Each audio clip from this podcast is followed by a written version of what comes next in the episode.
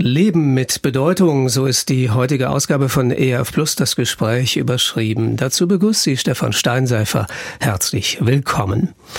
Ein Leben mit Bedeutung. Wie sieht das konkret aus und wie schafft man es, dass das eigene Leben irgendwie bedeutungsvoll wird? Darüber möchte ich mich heute mit der Buchautorin, mehrfachen Pflegemutter und Hobbytöpferin Andrea Wager unterhalten. Herzlich willkommen auch dir. Hallo. Ja, freue mich hier zu sein.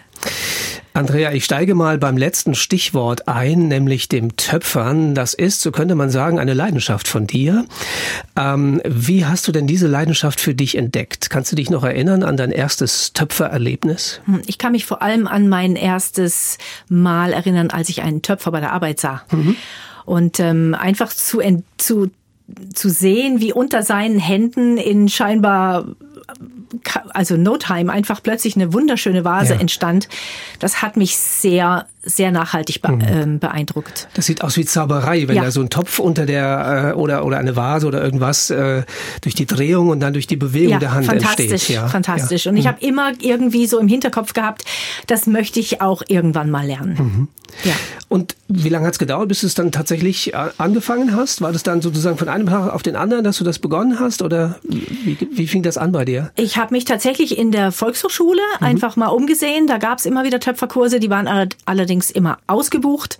Und dann war ich auf der Warteliste und mit Anfang 30, ähm, Mitte 30 bekam ich dann die Gelegenheit, in mhm. einen Töpferkurs zu gucken und habe dann dort zum ersten Mal gelernt, wie man den Ton verarbeitet und auch wie man an der Drehscheibe dreht.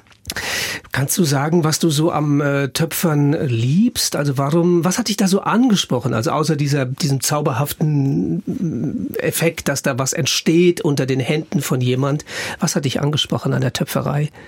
Also ich liebe diesen, diesen sehr ähm, praktischen Aspekt, Schönes zu schaffen, was man benutzen kann. Also ich, ich arbeite sehr gern mit, mit Geschirr. Mhm. Also ich mache weder, weniger jetzt äh, so Skulpturen und sowas, sondern ich mache Gebrauchsgeschirr und das kann ich aber dann so anpassen, wie ich es gerne, wie ich es gerne hätte. Ich mhm. kann meine Kreativität ausdrücken und ähm, und hab was, was ich nachher im Schrank stehen habe, benutzen kann, woran ich mich freuen kann.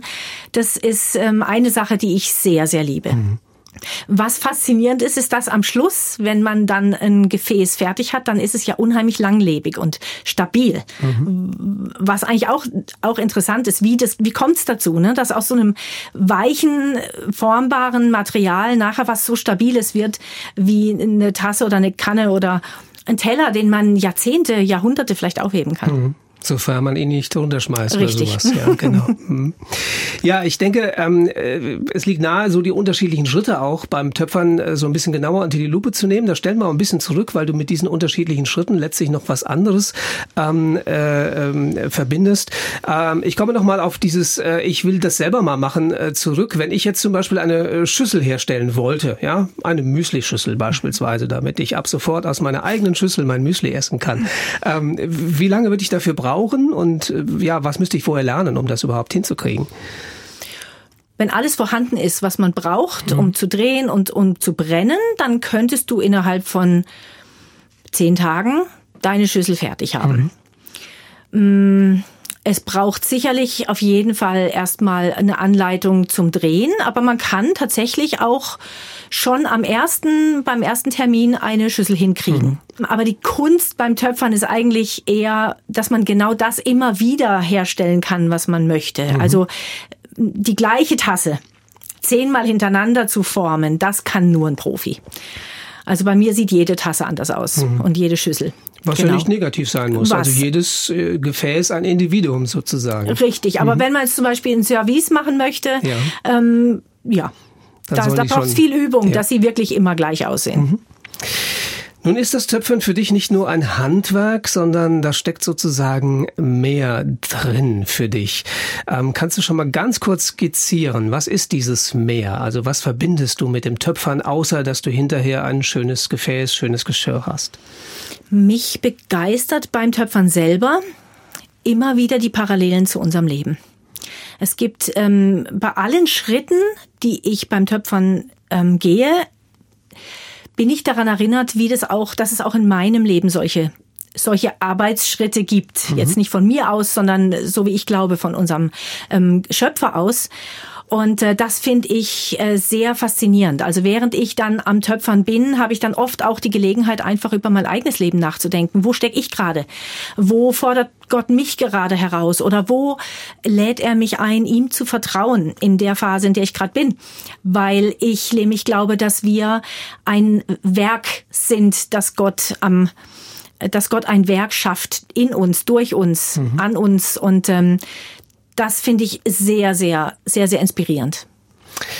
Andrea Wager heißt mein Studiogast in dieser Ausgabe von EF Plus das Gespräch. Ich bin Stefan Steinseifer und möchte als nächstes mit ihr über das Buch sprechen, das sie geschrieben hat. Dein Leben, sein Meisterwerk lautet der Titel. Erschienen ist es im Verlag SCMR Brockhaus. Ja, und in diesem Buch gibt es eben genau diese Verbindung zwischen dem Handwerk des Töpferns und der, sag ich mal, ähm, geistlichen Bedeutung, die dieses Handwerk für dich bekommen hat. Also dein Buch ist eine Mischung ähm, das kommt noch dazu aus Autobiografie, also du erzählst ganz viel auch von dir selber in mhm. diesem Buch und eben eine Art auch geistlichem Ratgeber. Ja, ähm, äh, wir tasten uns mal so langsam ran mhm. an dieses Gerne. Buch und an seinen Inhalt. Äh, vielleicht kannst du zunächst mal sagen, wie verbindest du diese unterschiedlichen Elemente, also deine Lebensgeschichte und die Sache mit der Töpferei? Wie passt das? Wie geht das äh, für dich zusammen? Du hast es ja, glaube ich, schon eben so ein bisschen angedeutet es ist die Art und Weise, wie ich auch im Leben kommuniziere. Mhm. Also ich nehme ganz viele Dinge einfach aus dem Alltag und verbinde sie oder schaue, wo sie sich mit meinem Glauben verbinden. Und so kommuniziere ich auch, wenn ich spreche. Und deswegen war das naheliegend, das mit dem Buch ähm, einfach ausführlicher zu machen. Zu schauen, wie, wie sieht es in meinem Leben aus? Wie könnte das in deinem Leben aussehen? Und was finde ich in der Bibel dazu? Mhm.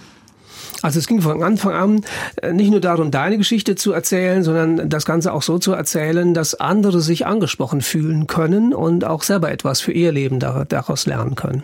Ja, mhm. ich habe immer wieder Gespräche mm, das Buch hatte ursprünglich einen anderen Arbeitstitel. Der hätte gewesen sein sollen, war's das schon? Mhm. Weil das eine Frage ist, die ich so oft höre. Ja. Von äh, Menschen in verschiedenen Lebenszeiten, kleine Kinder, mittlere Kinder, ausgezogene Kinder, keine Kinder, glückliche Ehe, zerbrochene Ehe.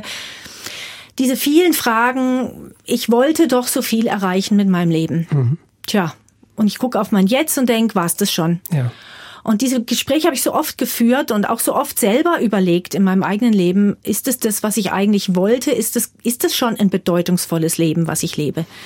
Ähm, dass ich gedacht habe, ich ich würde das gerne, ich würde das gerne so kommunizieren in diesem Buch, dass eben unsere Leben bedeutungsvoll sind mhm. und dass wir uns nicht vergleichen müssen mit anderen.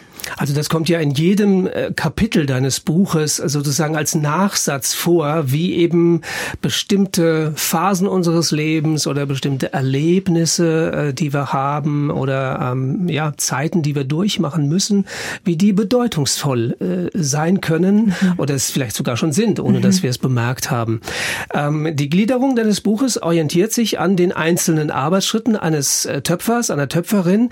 Ähm, die können wir wahrscheinlich jetzt nicht alle durchgehen. Ich glaube, es sind zehn Stück oder noch mehr. Elf, ja. Elf, mhm. ja. Ähm, aber vielleicht kannst du mal äh, kurz skizzieren. Wo fängt es an? Wie geht es ungefähr weiter? Und was ist sozusagen der letzte Akt beim Töpfern und dann auch eben in deinem Buch? Mhm. Also es geht natürlich, wie bei so vielen Dingen, los mit der Planung. Mhm. Und die habe ich gleichgesetzt im Buch ähm, mit unserer mit unserer Persönlichkeit. Also genau, dass Gott sich, ein Töpfer macht sich Gedanken, was will ich denn überhaupt töpfern?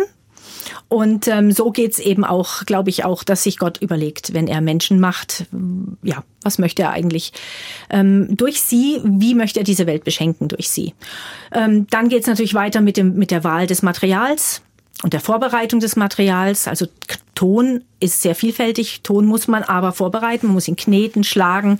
Man muss gucken, dass er weich und geschmeidig ist, bevor man ihn brauchen kann. Ich denke, viele von uns kennen diese Phasen, wo wir uns geschlagen und geknetet fühlen. Mhm. Ähm, dann natürlich ganz viele Dinge wie Fundament. Ja, ein Fundament bauen, Werte. Was gibt mir, was gibt einem Gefäß Halt?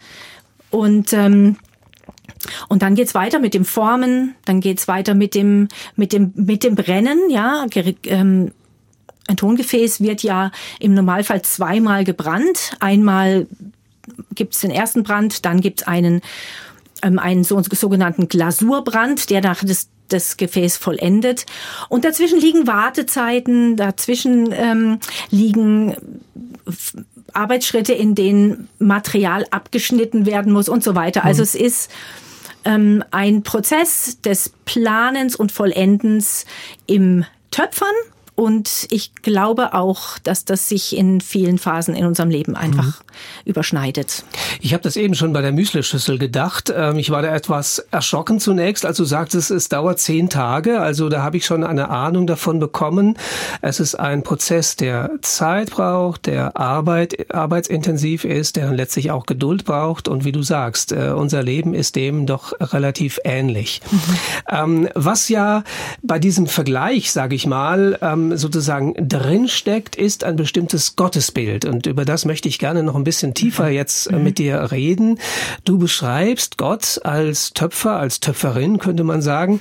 Ähm, und das ist ja für viele Menschen vielleicht auch ein ziemlich gewöhnungsbedürftiges Bild. Also wer sich in der Bibel ein bisschen auskennt, dem ist das vielleicht schon mal begegnet, aber die meisten Menschen äh, haben vielleicht eher ein anderes Gottesbild. Wie bist du persönlich drauf gekommen, äh, dass du dir Gott als Töpfer, als Töpferin vorstellst?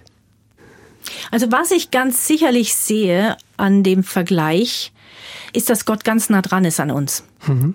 Der Töpfer und der Ton, die sind immer ganz nah. Ja, das ist Handwerk. Das ist, der Töpfer ist präsent. Und so erlebe ich meinen Gott auch. Also mich hat's, als ich das das erste Mal jetzt verstärkt durch dein Buch ähm, nochmal drüber nachgedacht habe, äh, äh, es gibt ja zwei Worte, die klingen auch schon ziemlich ähnlich, nämlich Schöpfer und Töpfer. Ja, oh, also Gott Gedanke. als Schöpfer ist ja schon immer ein Gedanke gewesen, der in der christlichen Theologie fest verankert war.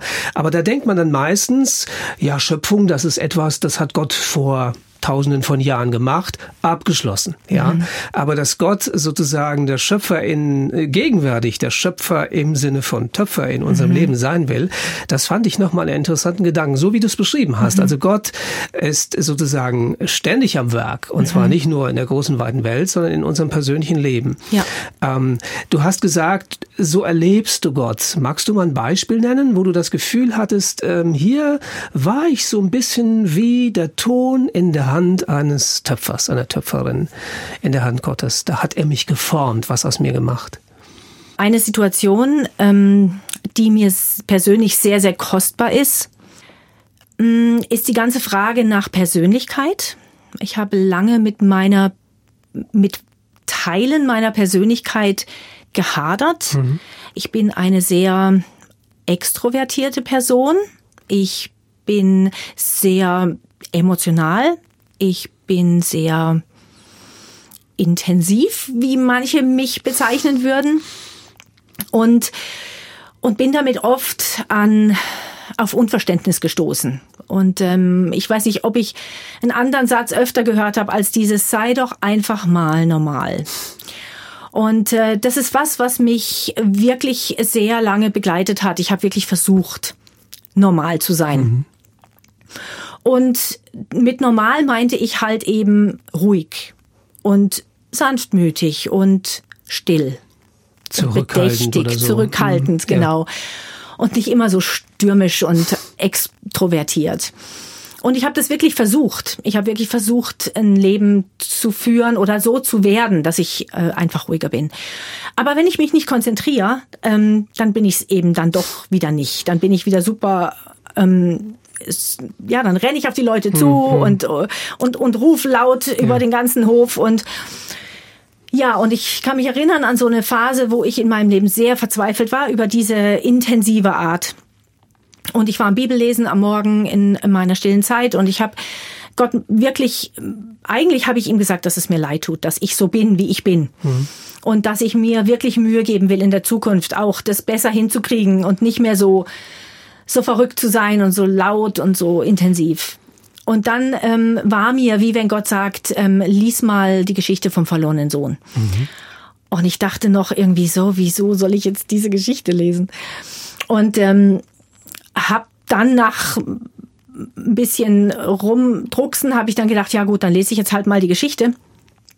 Und ich las die Geschichte, ähm, wie der verlorene Sohn zurückkommt und stolperte über die über die Art, wie der Vater ihm begegnet, weil da steht tatsächlich, ähm, dass er auf ihn zurannte, ähm, ihn umarmte und mit Küssen bedeckte. Und ich dachte, boah krass, Gott ist wie ich oder ich bin wie er. Und es mhm. hat mich so tief berührt. Und es war wirklich wie wenn Gott sagt, ja, Andrea, ich habe deine, deine Persönlichkeit so geschaffen weil ich möchte, dass du so bist. Du widerspiegelst eine Facette meiner, meiner Persönlichkeit wieder, mit dieser intensiven Art zu lieben. Das ist etwas, was ich ganz bewusst so in dich hineingelegt habe und ich möchte, dass du dich daran genauso freust wie ich. Mhm. Und deshalb war eine sehr, eine sehr tiefe Begegnung mit Gott, weil sie ganz viel heil gemacht hat in meinem Leben. So dieses Verstehen, Gott hat mich tatsächlich gut durchdacht, gut erdacht und gut erschaffen mit, mit all meiner Einzigartigkeit und Eigenartigkeit, die ich habe. Das ist diese Phase des, der, der Planung, die du in deinem Buch beschreibst. Also ähm, insofern, äh, ja, mit diesem alten Bild des Schöpfers, ähm, äh, er hat ja schon was geschaffen, nämlich jeden einzelnen Menschen auf eine besondere Art und Weise. Und äh, die, dieses Bild des Töpferseins bedeutet nicht nur, dass Gott was aus uns machen will, sondern dass er schon was gemacht hat und dass wir das, mhm. ja, so höre ich das raus, akzeptieren dürfen als die Grundlage für alles weitere. Ja, ja und mehr noch ich wünsche mir nicht nur, dass wir uns akzeptieren, sondern dass wir uns tatsächlich auch freuen. Mhm. Weil viele Charaktereigenschaften, die wir manchmal an uns, die uns manchmal an uns stören, für die brauchen wir nur eine andere Perspektive. Beispiel, mein Mann ist unheimlich, er vergibt sehr schnell. Das finde ich gut, wenn ich ihm geärgert habe. Ja. Aber es ärgert mich, wenn er mich verletzt hat, weil dann vergibt er sich genauso schnell. Und ähm, ich sehe, dass das eigentlich eine Stärke ist, aber manchmal empfinde ich es als Schwäche. Und so geht's mir auch und so geht's vielen von uns mit unseren ähm, Charaktereigenschaften. Viele sind tatsächlich Stärke und Schwäche, aber wir sehen oft nur die Schwäche. Und ich wünsche mir, dass wir auch durch das Buch, aber auch durchs Leben entdecken, dass Gott eine andere Perspektive hat auf uns mhm. und dass er eben Dinge ganz bewusst so geschaffen hat, weil er das das Positive sieht, was er damit bewirken will. Hm. Ich glaube, du bist in deiner Gemeinde oder warst es zumindest äh, ähm, im, im Begrüßungsdienst tätig und da bist du dann ja mit deiner, äh, sag ich mal, offensiven Art hm. auf andere Menschen zuzugehen, eigentlich genau an der richtigen Stelle. Ja, da richtig. braucht es ja jemand, der mhm. das kann und der das auch gerne macht, ja. ja. Statt dass ich da jemand habe, der schüchtern und zurückhaltend darauf wartet, dass die Gäste zu ihm kommen. Also ja. von daher. Ja, ist richtig. Genau. Ja, ich bin, bin nach vielen Jahren wieder im Begrüßungsteam. Mhm, ja. ja.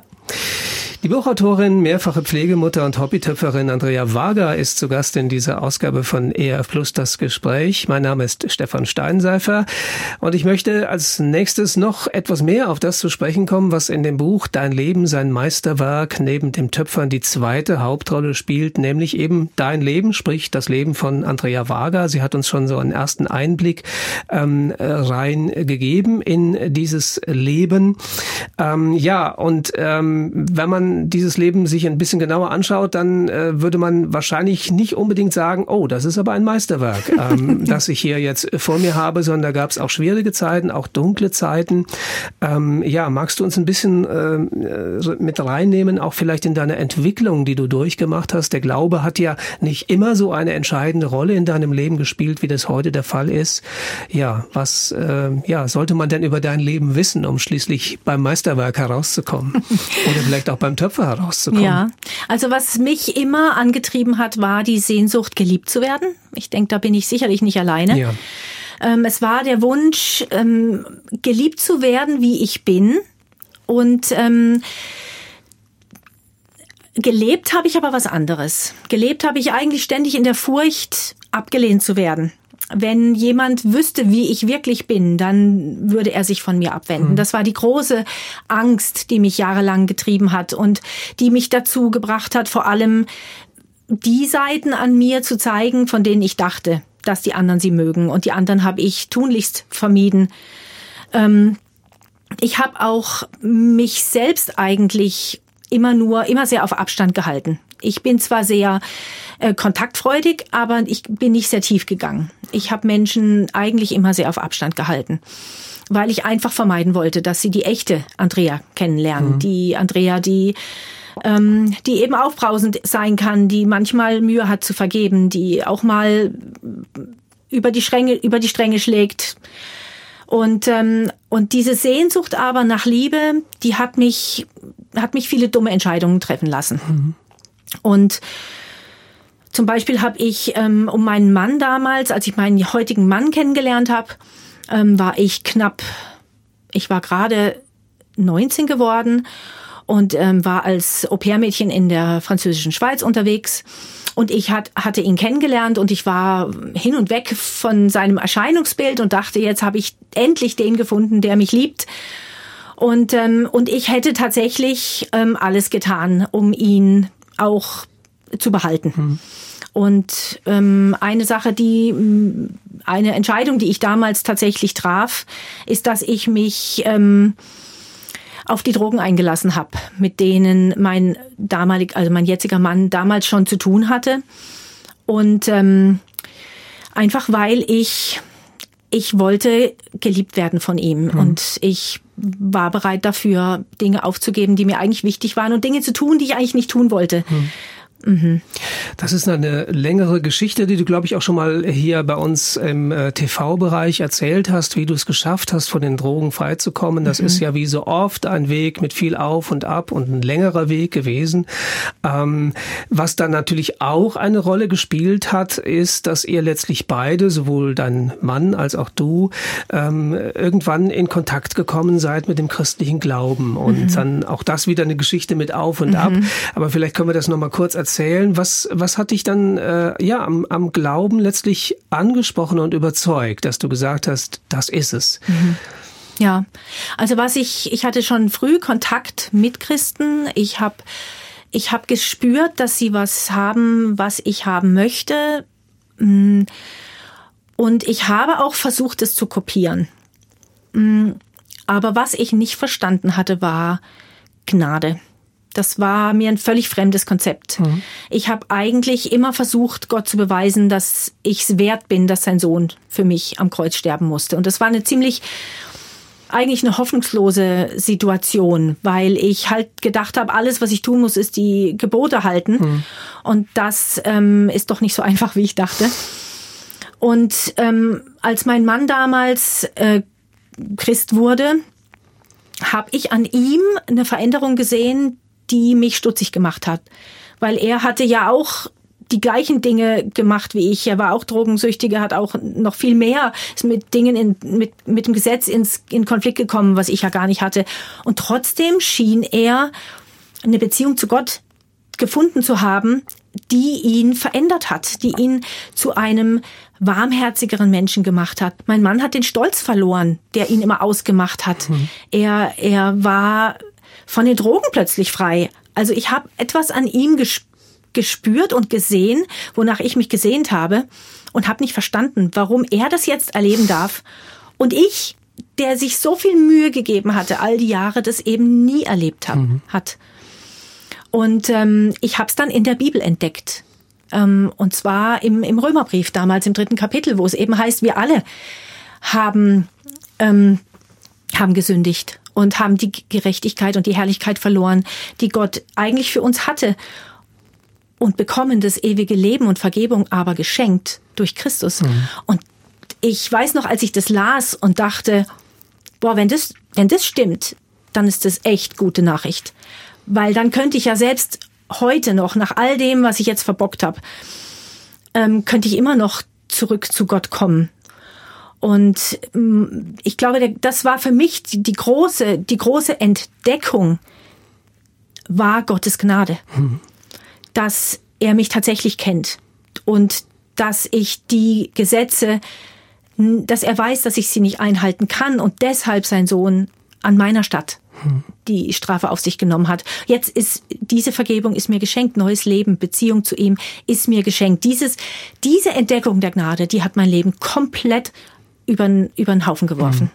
Also hast du auch bei dir selber eine Veränderung feststellen können, so wie du die vorher bei deinem Mann ähm, bemerkt hast? Kannst du das irgendwo dann festmachen, dass, äh, ähm, dass sich diese Gnade sozusagen ausgewirkt hat in deinem Leben? Die erste, der erste große Unterschied war, dass die Angst weg war. Ich war jemand, der mit sehr, sehr viel Angst gekämpft hat. Angst vor Krankheit, Angst, Menschen zu verlieren, die mir wichtig sind, Angst vorm Tod, Angst vorm Leben. Angst, nicht gut genug zu sein, Angst, abgelehnt zu sein, Angst, als Mutter zu versagen. Also Angst war super präsent. Mhm. Und die Angst war plötzlich weg. Ich wusste irgendwie, Gott ist für mich und er sieht mich und ich bin bei ihm in guten Händen. Mhm. Diese, das war der erste große Unterschied, den ich gespürt habe die vielen Veränderungen, die dazu geführt haben, zu der Person zu werden, die ich heute bin, die kamen dann über, über die Jahre. Mhm. Ähm, einfach in den Begegnungen mit Gott, in den Schritten, die ich gegangen bin, im, im Studieren seines Wortes, in der Gemeinschaft mit anderen Christen, dass dieses aus Gnade leben zu dürfen, hat mich vom hohen Ross geholt hat mich sanftmütiger und demütiger gemacht, auch anderen Menschen gegenüber nahbarer gemacht. Ähm, ja, ich habe verstanden, wie kostbar es ist, beschenkt zu sein mhm. und aus Gnade zu leben. Ich muss niemandem mehr was beweisen und es muss mir auch niemand was mhm. beweisen. Also es hat ja diese zwei Seiten. Einerseits, ähm, man muss nichts leisten, sondern Gnade wird einem geschenkt, wie du das ja beschrieben hast. Aber umgekehrt, man kann sich dann auch nicht selber auf die Schulter klopfen und sagen, Richtig. ich habe es aber geschafft, ja. sondern Gott hat es ja letztlich getan. Ja, und ja. ich bin ihm so dankbar, dass es die Gnade ist, die er gewählt hat als als das Medium, ne, um um um Frieden zu finden mit ihm, weil wäre es nämlich doch Gerechtigkeit, Werksgerechtigkeit, dann würden wir so stolz werden auf das, was wir leisten. Mhm. Und es würde uns so, so voneinander trennen. Aber wenn's mein, wenn mein Versagen Gott nicht im Weg steht, dann steht mein Versagen auch in anderen Beziehungen nicht im Weg. Mhm. Und ähm, das ist, das befreit, ehrlich zu sein. Ehrlich mit mir, aber eben ehrlich auch mit anderen Menschen. Mhm. Ich habe den Eindruck, du musst mir bestätigen oder mich korrigieren, wenn das falsch ist, ähm, so diese, diese Entdeckung der Gnade Gottes und des grundsätzlichen Angenommenseins, das ist wie so eine Art Initialzündung, ja. Aber das tauscht ja die alte Andrea nicht unbedingt von einem Tag auf den anderen gegen die neue Andrea aus, sondern da kommt, und da möchte ich jetzt wieder drauf zurückkommen, ja vielleicht doch auch wieder das Bild des Töpfers hinein, ja. Also ähm, du äh, äh erkennst dich, das hast du eben ja so äh, nochmal so gesagt und das passt ja so super in das Bild äh, des Töpfers. Ich bin in Gottes Hand, mhm. ja, und äh, in in der Hand von jemandem sein. Das ist ja genau das, was was sozusagen der Ton sagen könnte, mhm. wenn er über seinen äh, Töpfer sprechen würde. Ähm, und jetzt passiert etwas mit dem Ton. Also jetzt macht Gott etwas mit dir und arbeitet an dir, arbeitet an uns. Ähm, vielleicht können wir uns das jetzt noch mal ein bisschen genauer anschauen. Ähm, äh, du hast ja schon am vorhin angedeutet, diese unterschiedlichen Phasen, die zum Töpfern dazugehören und ähm, die dann eben auch sich ein Stück weit in unserem Leben wiederfinden. Und besonders spannend finde ich natürlich die Phasen, ähm, ja, wo der Töpfer etwas mit dem Ton macht, was dem Ton, wenn er denn Gefühle hätte, und das haben wir ja als Menschen, nicht unbedingt gefallen würde. Also diese Phase des, wie hast du das genannt, Knetens, Schlagens mhm. und so. Mhm. Ähm, wo, wo findet die sich äh, in unserem Leben oder vielleicht auch in deinem Leben, ähm, ja, wo es auch solche harte Zeiten gibt, wo Gott an uns arbeitet. Mhm. Ja, das ist die, das ist die Vorbereitungszeit vom Ton. Also der Ton kommt ja in so gepressten Blöcken, die sind in Plastik verschweißt und die sind so zehn Kilo schwer. Mhm. Und da ist der Ton ist völlig hart und, ähm, und kalt und der muss erst aufbereitet werden, so dass er sich in den Händen des Töpfers auch bewegt, so ja, wie der Töpfer das ist genau, sowas, ja. das, hm. genau, dass er geschmeidig ist, dass er mit sich machen lässt, was der Töpfer okay. will. Und ich erlebe das so, dass ich, solange ich nicht weiß, dass Gott gut ist zu mir, ähm, muss ich muss ich erleben, dass er gut ist. Ich muss mh, mm, ich muss Vertrauen fassen zu ihm. Und ich glaube, gerade die schweren Zeiten in unserem Leben, also Zeiten, in denen wir das Gefühl haben, es geht auf und hin und her, rechts und links und ich bin ständig unter Druck. Also es können finanzielle Sorgen sein, das können Beziehungsdinge sein. Ich meine, äh, wenn wir in Gemeinde unterwegs sind, ist, heraus, ist es immer herausfordernd, auch ähm, mit anderen Menschen unterwegs zu sein, die sich gar nicht so verhalten, wie ich das gerne, wie ich das erwarten würde. Dieser, diese Not, dieser Druck, dieser Schmerz auch manchmal in unserem Leben, die können uns zu Gott hin oder von Gott wegtreiben. Mhm. Ich erlebe, wenn ich, wenn er mich zu Gott hin treibt, dann spüre ich, dann, dann erlebe ich, dass schlussendlich die Sachen, dass es gut kommt dass er gerade etwas in meinem Leben bewirkt, was mein Herz davon überzeugt, dass er vertrauenswürdig ist. Mhm. Wenn ich durch diese schweren Phasen gehe und erlebe, dass es, dass hinterher Vergebung da ist, wo Zwist war, oder wieder Hoffnung da ist, wo ich total enttäuscht war, wo eine Freundschaft auseinandergegangen ist, aber es ist eine neue entstanden. Da merke ich, da erlebe ich Gottes Vertrauenswürdigkeit in hm. meinem Leben. Und je mehr ich erkenne, wer er ist, desto williger bin ich, mich von ihm formen zu lassen.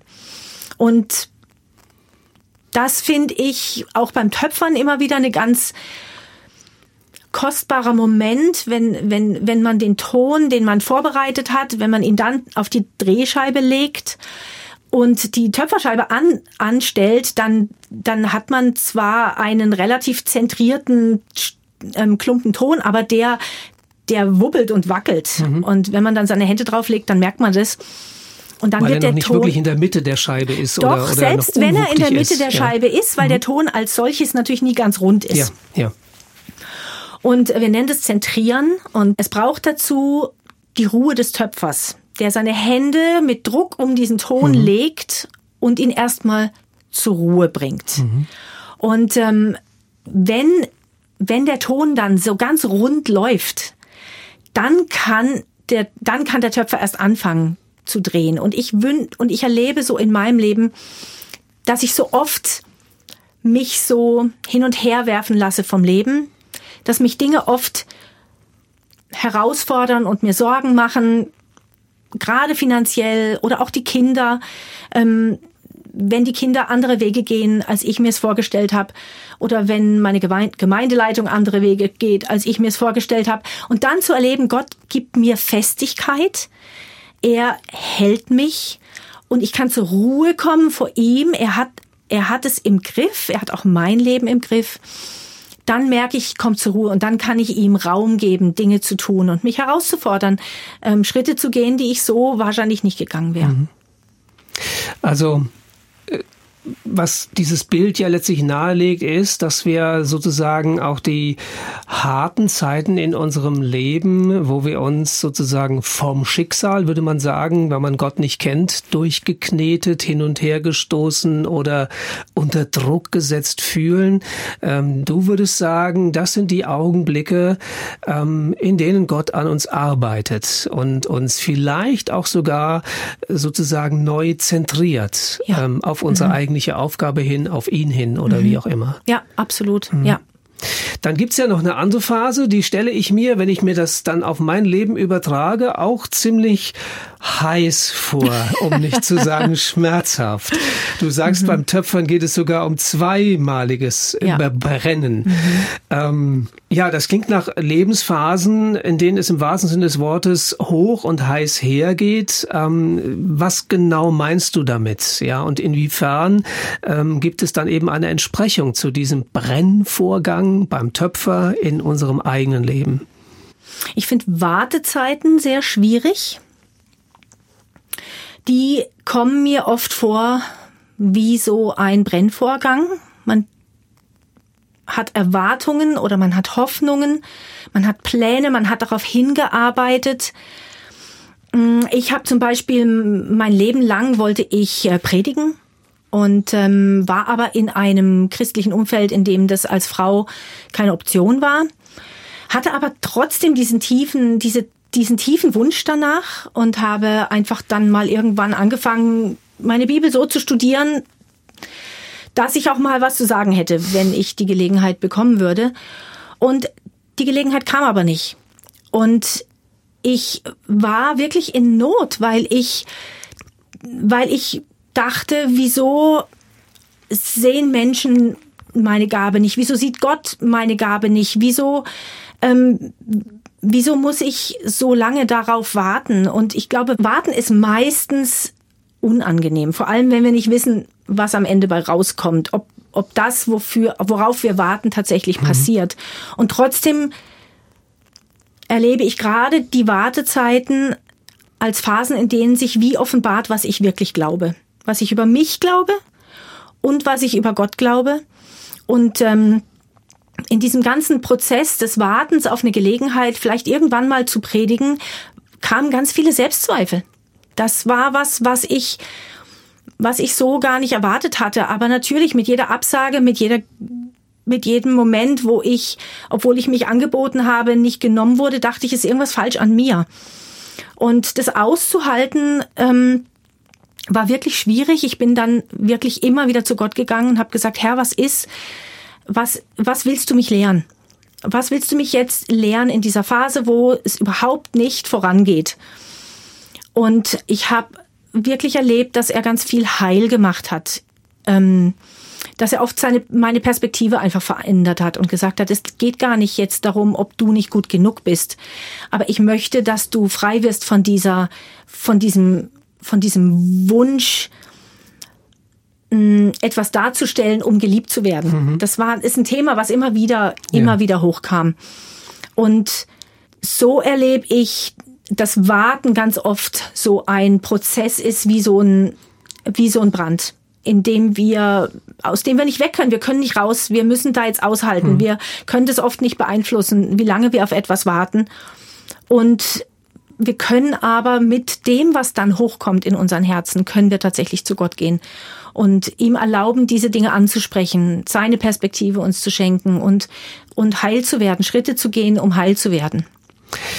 Ich komme noch mal auf das Stichwort Bedeutung zurück. Das ist dir ja ganz wichtig in deinem Buch ähm, und das schwingt ja mit in jedem Kapitel, wie gesagt, ähm, dass ähm, ja das, was wir erleben, ähm, eine ganz neue Bedeutung gibt, äh, bekommt, wenn wir das unter dieser Perspektive ähm, des äh, äh, Töpfers sehen.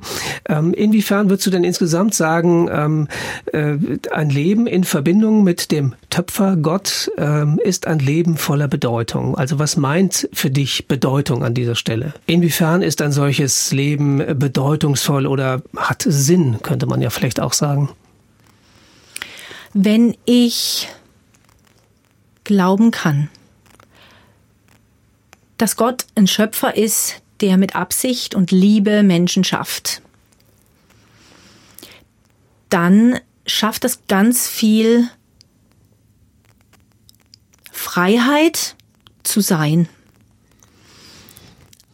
Wenn ich dann dazu noch verstehe und glauben kann, dass Gott gute Absichten hat über mein Leben, dann kann ich Dinge aushalten, die mir nicht gefallen. Dann kann ich Schmerz aushalten und auch Enttäuschungen aushalten, weil ich verstehe, dass er als Schöpfer ein größeres Bild hat über mein Leben als das, was ich jetzt sehe. Und in dieser Verbindung mit ihm zu sein, in dem Wissen, dass er für mich ist, dass er mich sieht und versteht und gute Absichten hat mit meinem Leben, das macht mir total Mut, wirklich auch Schritte zu gehen und mutig zu sein und ich selbst zu sein und Dinge auszuprobieren und auch über Versagen nicht zu verzweifeln, sondern neu anzufangen. Ich glaube, das ist für mich die, das größte Geschenk, in dieser Verbindung mit meinem Gott zu leben, der für mich ist und der, der mich kennt und der aber doch den Überblick hat, der, der durch nichts aus der Bahn geworfen werden kann, den nichts schocken kann, der das alles weiß und, und sich entschieden hat, für mich zu sein und mit mir zu sein. Das, das gibt meinem Leben ganz viel Freiheit und ganz viel Raum und ganz viel Freude. Ja. Was ebenfalls in deinem Buch drin steckt, in den einzelnen Kapiteln, ist, dass es zum Schluss äh, so für die Leserinnen und Leser kleine Aufgaben gibt. Mhm. Ähm, ich komme jetzt auch zum, oder wir kommen jetzt auch zum Schluss unseres Gespräches. Und ja, vielleicht kannst du unseren Hörerinnen und Hörern noch so eine Art Aufgabe mitgeben. Also wenn jemand sagt, ja, dieses Spiel, dieses Bild von Gott als Schöpfer und Töpfer meines Lebens, das spricht mich an. Äh, da, da möchte ich gerne, dem möchte ich gerne nachgehen. Was wäre sozusagen so eine Art erster Schritt? Wie kann man ein bedeutungsvolles Leben führen, finden ähm, in äh, Gemeinschaft mit diesem Töpfer Gott? Hm. Ja, ich glaube, das größte Geschenk, was wir uns machen können und der Welt, ist, dass wir uns nicht mehr verstellen sondern wirklich die sind, die wir sind. Und dazu wünsche ich mir, dass wir aufhören zu hadern mit den Dingen, die uns an uns so Mühe machen. Und stattdessen Gott fragen. Ganz praktisch. Zum Beispiel, Herr, ich bin immer so unpünktlich. Ich finde es so schlimm. Ich, ich wäre so gern pünktlicher. Ähm, wie siehst du das? Was siehst du in meinem Leben in diesem Bereich? Und, und ich bin sicher, da gibt's ein paar echt überraschende Antworten, weil Gott die Dinge ganz anders beurteilt als wir. Und ähm, ich denke, dass gerade was Unpünktlichkeit angeht, könnte jetzt zum Beispiel von Gott, könnt, könnte man von Gott darauf es könnte sein, dass Gott uns darauf hinweist, warum wir so oft unpünktlich sind. Nämlich, weil wir uns Zeit nehmen für die Menschen, die gerade uns gegenüber sitzen, was eine wunderbare Charaktereigenschaft ist. Oder weil wir uns nicht scheuen, auch Arbeit anzunehmen und uns dann äh, manchmal einfach zu viel aufhalsen. Mm, so eine Perspektive kann uns total versöhnen mit einer mit Eigenschaften, die uns Mühe machen. Und ich möchte einladen, dass wir Gott einfach fragen, dass man sich wie eine Liste macht. Oft brauchen wir so eine oft sind es ja mehrere Dinge, aber einfach Gott sagen, Herr, ich habe Mühe mit dieser Eigenschaft von mir und ich habe Mühe mit dieser Eigenschaft von mir. Was denkst du darüber? Und mich hat es sehr berührt, seine Perspektive über mein Leben zu sehen. Und ich glaube, dass wir in eine große Freiheit reinkommen zu sein. Und wenn wir wir selber sein dürfen, dann erlauben wir das anderen auch. Mhm. Und dann ist unser Leben bedeutungsvoll, weil wir genau die sind, die wir sein sollen. Und weil wir uns dann auch nicht scheuen zu lieben und uns lieben zu lassen. Und ich glaube, die Liebe ist das, was unser Leben immer bedeutungsvoll macht. Egal, ob wir jetzt, ähm, ja, ganz gleich, welchen Beruf wir ausüben. Ganz egal, wie alt wir sind, da, wo wir lieben und uns lieben lassen, ist unser Leben bedeutungsvoll geworden. Und das wünsche ich mir für jeden, dass wir in dieser Freiheit zu lieben und uns lieben zu lassen leben können. Andrea Wager war das, die Autorin des Buches Dein Leben, sein Meisterwerk, erschienen im Verlag SCMR Brockhaus. Ich danke dir sehr für diesen Einblick in dein persönliches Leben und dass du eben das, was du selber mit Gott erlebt hast äh, und äh, dieses Hobby des Töpfers, hm. Töpferns zusammengebracht hast und uns durch dieses Buch eben hast Anteil daran gegeben. Und ich wünsche dir für die Formungen, die in deinem Leben noch anstehen, dass du das aushalten kannst und immer wieder neu erkennst, dass Gottes liebevolle Hand auch bei dir am Werk ist. In mhm. diesem Sinne viel Segen für ja, dich. Ganz herzlichen Dank. Ja, danke dir. Mein Name ist Stefan Steinseifer. Für den guten Ton im Radiosinne hat Peter Funk gesorgt und die redaktionelle Vorbereitung dieser Sendung lag in den Händen von Sebastian Onkal. Ich bedanke mich bei Ihnen zu Hause fürs Zuhören und hoffe, diese Sendung hat auch Ihnen vielleicht einen ganz neuen Blick gegeben auf die Sachen, an denen Sie unzufrieden sind in Ihrem Leben und hat Ihnen einen Anstoß gegeben, Ihr Leben von Gott zu einem Meisterwerk umgestalten zu lassen. In diesem Sinne Gott mit Ihnen.